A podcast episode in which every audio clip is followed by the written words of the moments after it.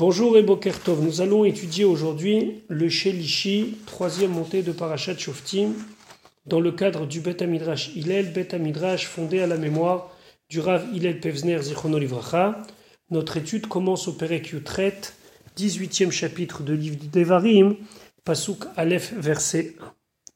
Le Ibn Ezra nous explique la chaîne de transmission entre les sujets. Pourquoi, après avoir parlé du roi, on nous parle des Kohanim? Ici, dans cette montée, on nous parle des Kohanim parce que eux aussi, ils ont une particularité, ils ont des droits, ils ont des prérogatives, ils ont des obligations, comme le roi, dont on a évoqué la figure hier par rapport à ses droits, ses prérogatives et aussi ses obligations. Donc la Torah veut nous dire qu'ici, le peuple juif a quelque part deux directions. La direction prise par le roi, qui représente le juge suprême, celui qui va trancher les grands problèmes, et la direction qui est prise par les Kohanim, et pas seulement en tant que prêtre au service de la communauté et du Beth Amikdash, mais en tant qu'enseignant de la Torah. Et ceci a une conséquence directe, c'est que les Kohanim n'auront pas le même rapport avec la terre d'Eretz Israël que le reste du peuple juif. Ils n'auront pas de part dans la terre Israël. Et c'est nous, les Israélites, qui devrons amener aux Kohanim et aux Lévim de quoi vivre. Pasuk Aleph. Lo la Kohanim halevim. Il n'y aura pas pour les Kohanim issus de la tribu de Lévi, et en général Kol Shevet Lévi, toute la tribu de Lévi, Chelek une part, Venachala et une possession, un héritage, Im Israël avec le reste du peuple juif, Ishe Hachem. Ce sont les sacrifices brûlés par le feu, consacrés à Hachem. Nachalato et son héritage, qui lui revient, Yochelun, c'est cela qu'ils vont consommer. Donc ici, la Torah nous dit que les Kohanim et en général tous les Lévi'im ont le droit d'avoir une partie des sacrifices et une partie des prélèvements qui normalement sont réservés à Hachem vont, vont leur être donnés. Voyons ce que Rachid nous dit d'abord sur Kol, Shevet Lévi, toute la tribu de Lévi. Kol, ça vient ici nous inclure tous les Lévim et tous les Kohanim. Bent Mimim, soit ceux qui n'ont pas de défaut, Ben Balemumim, soit ceux qui ont des défauts. Normalement, un Kohen qui a un défaut physique, il ne peut pas servir au Beth Amikdash. Mais malgré tout, ses droits ne changent pas par rapport aux autres Kohanim. Il a le droit à avoir une part des sacrifices, il a le droit d'avoir une partie des prélèvements obligatoires, il doit, comme les autres, recevoir sa part dans ce que Hachem lui a réservé. Et donc, c'est pas lié avec sa capacité à servir ou pas. Est-ce qu'il est autorisé à servir ou pas capacités, c'est lié, pardon, uniquement au fait qu'il est quoi? Chelek. Chelek, c'est quoi? Babiza. C'est-à-dire qu'ils n'ont pas de part dans le butin qui est ramené après la guerre. Venachala et d'héritage, c'est-à-dire qu'ils n'auront pas de part dans la terre comme les autres euh, tribus. Ishe Hashem, c'est quoi Ishe Hashem? Koche Hamikdash, c'est ce qui a été sanctifié pour le Bet Hamikdash. Signon Acher, il y a d'autres manières d'expliquer Rashi et que Rashi ne parle pas uniquement des choses qui ont été consacrées au Bet Hamikdash, mais Koche HaKodashim. Même dans les Koche HaKodashim, les choses qui parmi les corbanotes sont considérées saints de saints, même dans certains corbanotes, les Kohanim vont recevoir une part de la bête. Avant de commencer à expliquer la suite de Rashi, il est important déjà de lire le Pasuk bête. Dans certaines éditions, le Pasuk Aleph et bête se suivent et le Rashi englobe Aleph et bête. Nous allons d'abord finir la partie du Rashi qui concerne le Pasuk Aleph lire le Passoubet et continuer le Rashi. Venachalato, ils pourront manger son héritage, l'héritage de Dieu. Hello Koche Gvul. Ce sont toutes les choses qui sont saintes en dehors du Beth Amikdash et qui sont dans les frontières d'Eretz Israël. Par exemple, Trumot ou Maasrot. Ce sont les prélèvements obligatoires comme la Trouma et le Maaser. Aval, Nachalak mais un héritage total, complet, c'est-à-dire un morceau de terrain, Lo Yelo Beker Pardon, il n'aura pas parmi ses frères. Avant de continuer Rashi, voyons d'abord ce que nous dit le Pasukbet.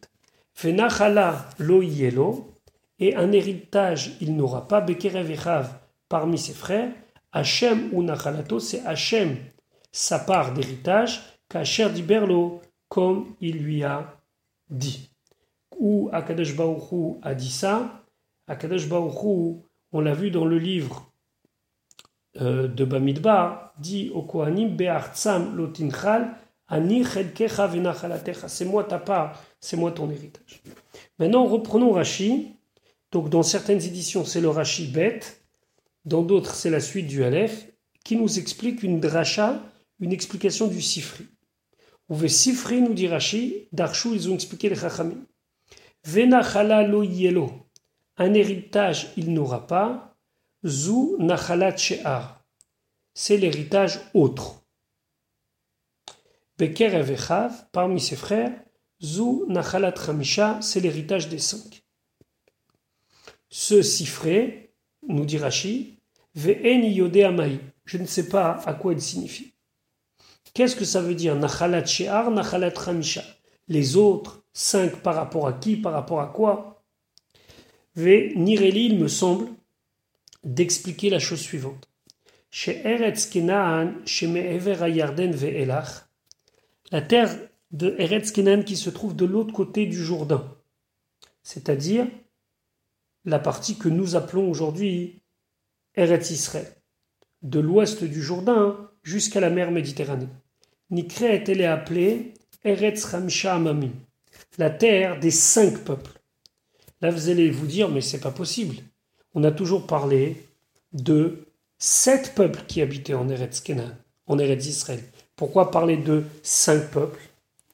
Parce que, véritablement, sur la terre d'Eretz Kenan vivaient le Chiti, le Girgashi, le Périzi, le Chivi et le Yevosi.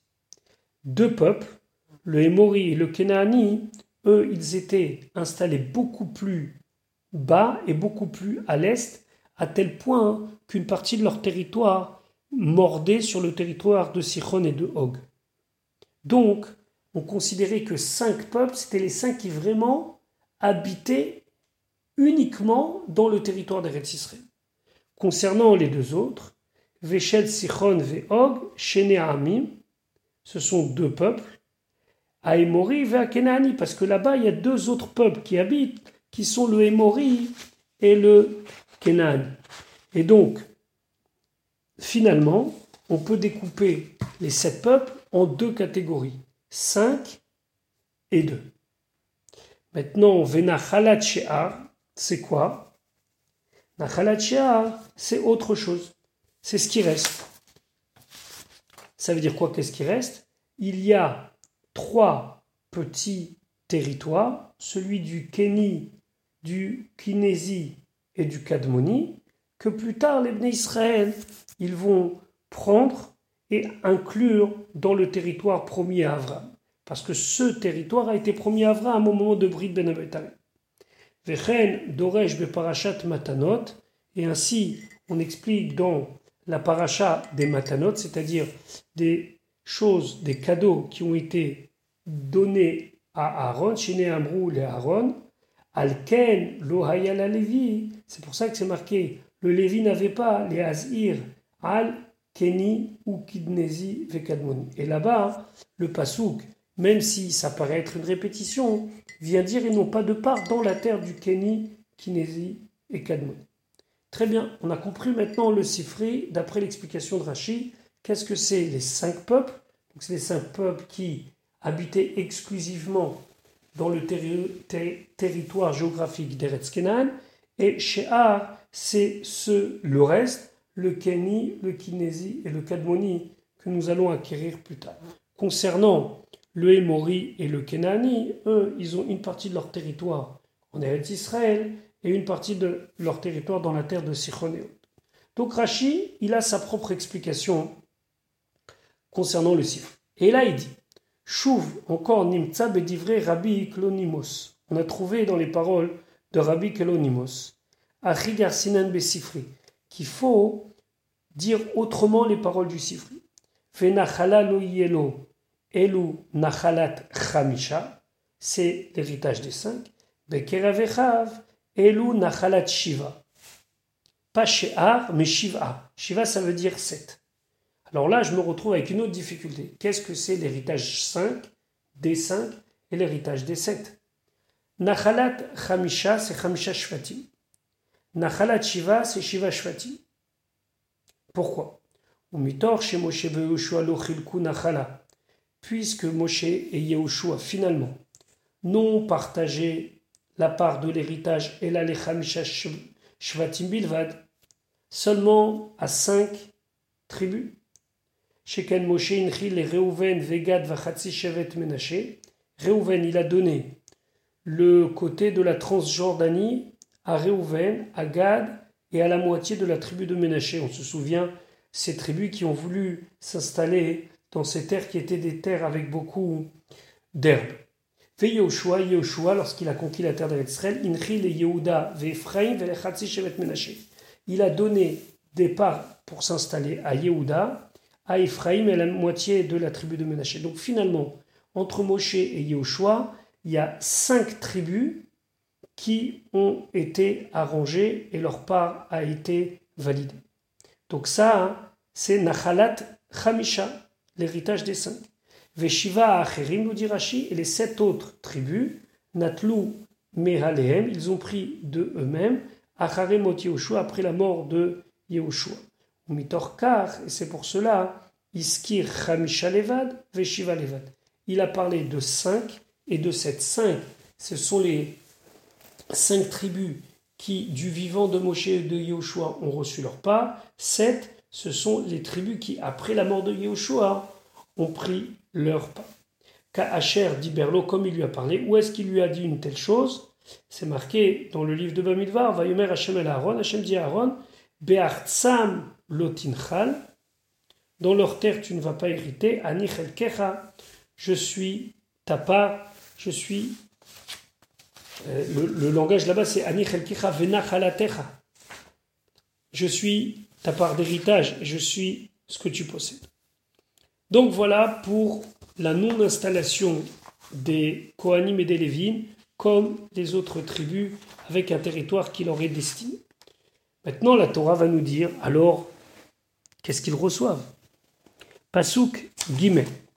Mishpat Et voici donc quelle est la loi concernant les Kohanim, mais et Aham, ce qui doit être donné de la part du peuple d'Israël, mais et à Zevach, parmi ceux qui égorgent, qui font des sacrifices, Imshor, Imse, que ce soit un bœuf, que ce soit un agneau, Venatan la Kohen, et donc il devra systématiquement donner au Kohen Azeroa, l'épaule, Valecha la mâchoire, Veakeba et l'estomac. Rashi Me'eta'am, c'est le peuple qui doit donner cela. Velo Me'eta Kohanim, et les Kohanim ne doivent pas, eux, prélever cela. Imshor Imse, Prat Lechaya, c'est pour nous exclure la Chaya. La Chaya, on se rappelle que c'est la bête cachère, mais qui n'est pas élevée en élevage en troupeau. Azeroa, Azeroa c'est l'épaule, min ha-perek shel arkuba, ad kaf shel yad.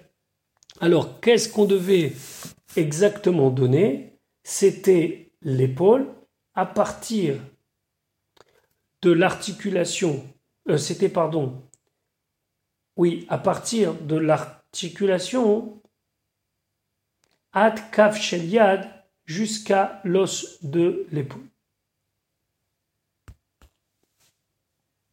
On comprend bien que ce que la Torah appelle à zéroa, qui pour nous veut dire le bras et l'épaule, correspond chez la bête à la patte. Et quelle patte était donnée C'était la patte avant droite. Maintenant, une patte de bête est composée de trois parties.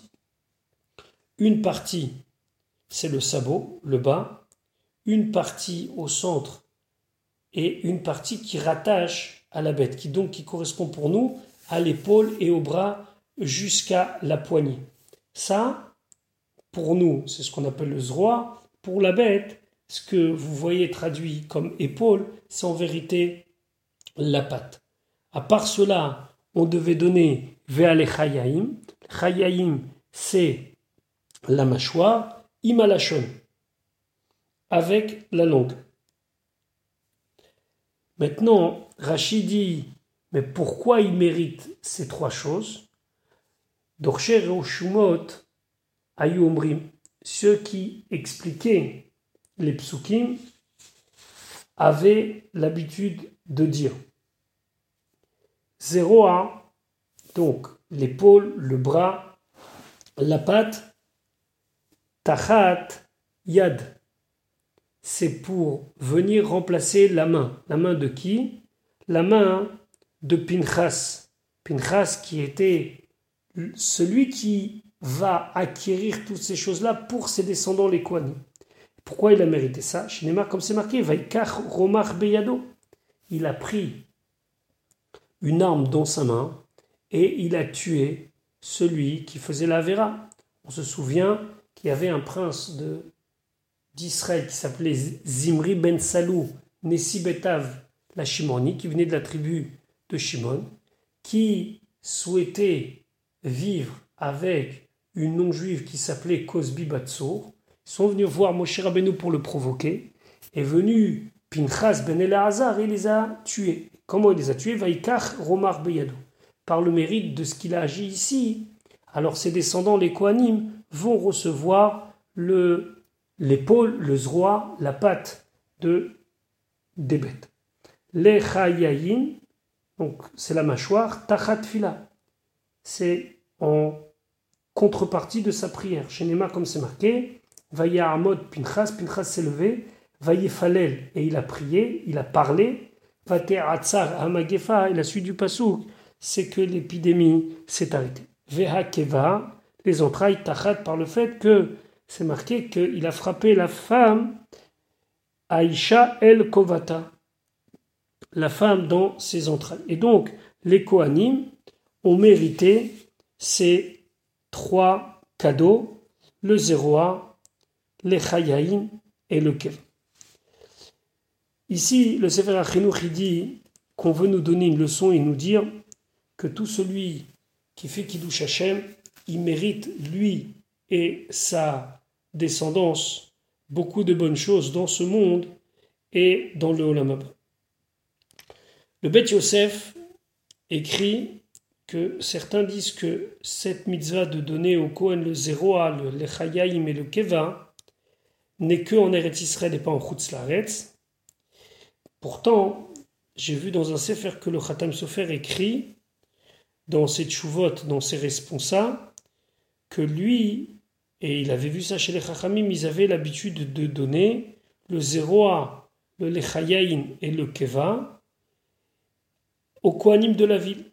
Et il raconte que chaque Yom Tov, il avait l'habitude de faire demander la shrita d'une bête pour pouvoir prendre les matanot et remettre au Kohen. C'était d'ailleurs la même chose euh, pour Reshit la première tonte.